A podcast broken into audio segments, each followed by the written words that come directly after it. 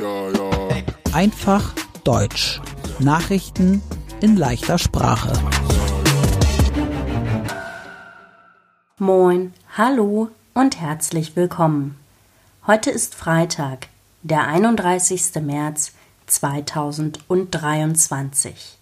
Und das sind die Nachrichten der Woche. Wir beginnen mit Nachrichten aus Deutschland. Am Montag war ein großer Streik in Deutschland. Es war der größte Streik in Deutschland seit 30 Jahren. Streik heißt, viele Menschen gehen nicht zur Arbeit. Sie zeigen damit, sie wollen mehr Geld für ihre Arbeit. Am Montag standen deshalb viele Busse, viele Bahnen und viele Flugzeuge still. Millionen Menschen konnten nicht fahren oder fliegen. Die Gewerkschaften Verdi und EVG haben zum Streik aufgerufen. Gewerkschaften sind für die Interessen von Arbeitern da. Sie sind so ähnlich wie ein Verein. Die Gewerkschaften reden mit Firmenchefs, zum Beispiel über das Geld für die Mitarbeiter. Die Gewerkschaften wollen jetzt mindestens 10,5 Prozent mehr Geld für die Arbeiter aus dem öffentlichen Dienst. Aber die Arbeitgeber wollen das nicht. Sie sagen, die Gewerkschaften wollen zu viel Geld. Bisher konnten sich die Gewerkschaften und die Arbeitgeber nicht einigen. Julian Nagelsmann ist nicht mehr Trainer beim Fußballverein FC Bayern. Thomas Tuchel ist der neue Trainer von FC Bayern. Thomas Tuchel war vorher beim englischen Fußballverein FC Chelsea. König Charles III. war in Deutschland. Es war seine erste Auslandsreise als König des Vereinigten Königreichs von Großbritannien und Nordirland.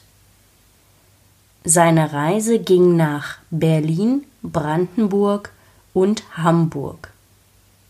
Der deutsche Bundespräsident Frank-Walter Steinmeier und seine Frau begleiteten König Charles und dessen Frau Camilla auf der Reise.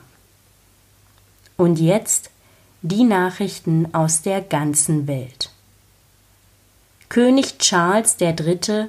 wollte auch Frankreich besuchen. Aber wegen großen Protesten kam Charles nicht nach Frankreich. Mit den Protesten zeigen die Franzosen, dass sie die neue Rentenreform in Frankreich nicht gut finden. Die Rentenreform ist ein Gesetz. Das Gesetz ändert die Renten. Menschen in Frankreich sollen später in Rente gehen. Seit Januar gibt es große Proteste wegen dem neuen Gesetz. Russland will Atomwaffen in Belarus stationieren. Russlands Präsident Wladimir Putin sagt, Russland hat in Belarus zehn Flugzeuge. Die Flugzeuge können Atomwaffen tragen. Das Auswärtige Amt von Deutschland meint, das ist eine Bedrohung für andere Länder. Die Ukraine will jetzt ein Treffen der Vereinten Nationen. Denn die Atomwaffen sind gefährlich für die ganze Welt. Russland will außerdem mehr Panzer bauen. Der ukrainische Präsident Volodymyr Zelensky sagt, die Ukraine hat zu wenig Munition für den Krieg gegen Russland. Munition das sind Kugeln für Waffen, zum Beispiel für Gewehre, für Panzer oder für Raketen. In der Ukraine sind in dieser Woche Panzer aus Deutschland angekommen. Es sind 18 deutsche Panzer vom Typ Leopard.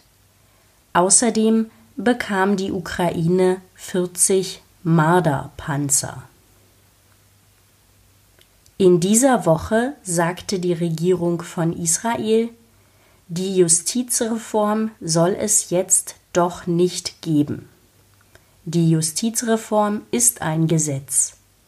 Mit dem Gesetz soll das Gericht in Israel weniger Macht bekommen und die Regierung soll mehr Macht bekommen. In Tel Aviv und in anderen Städten von Israel protestieren seit Wochen viele Menschen gegen die Justizreform. Deshalb stoppte der Ministerpräsident Benjamin Netanyahu die Justizreform. Auch in dieser Woche gab es große Proteste in Israel. Die Menschen sind sauer auf die Regierung. Papst Franziskus liegt im Krankenhaus.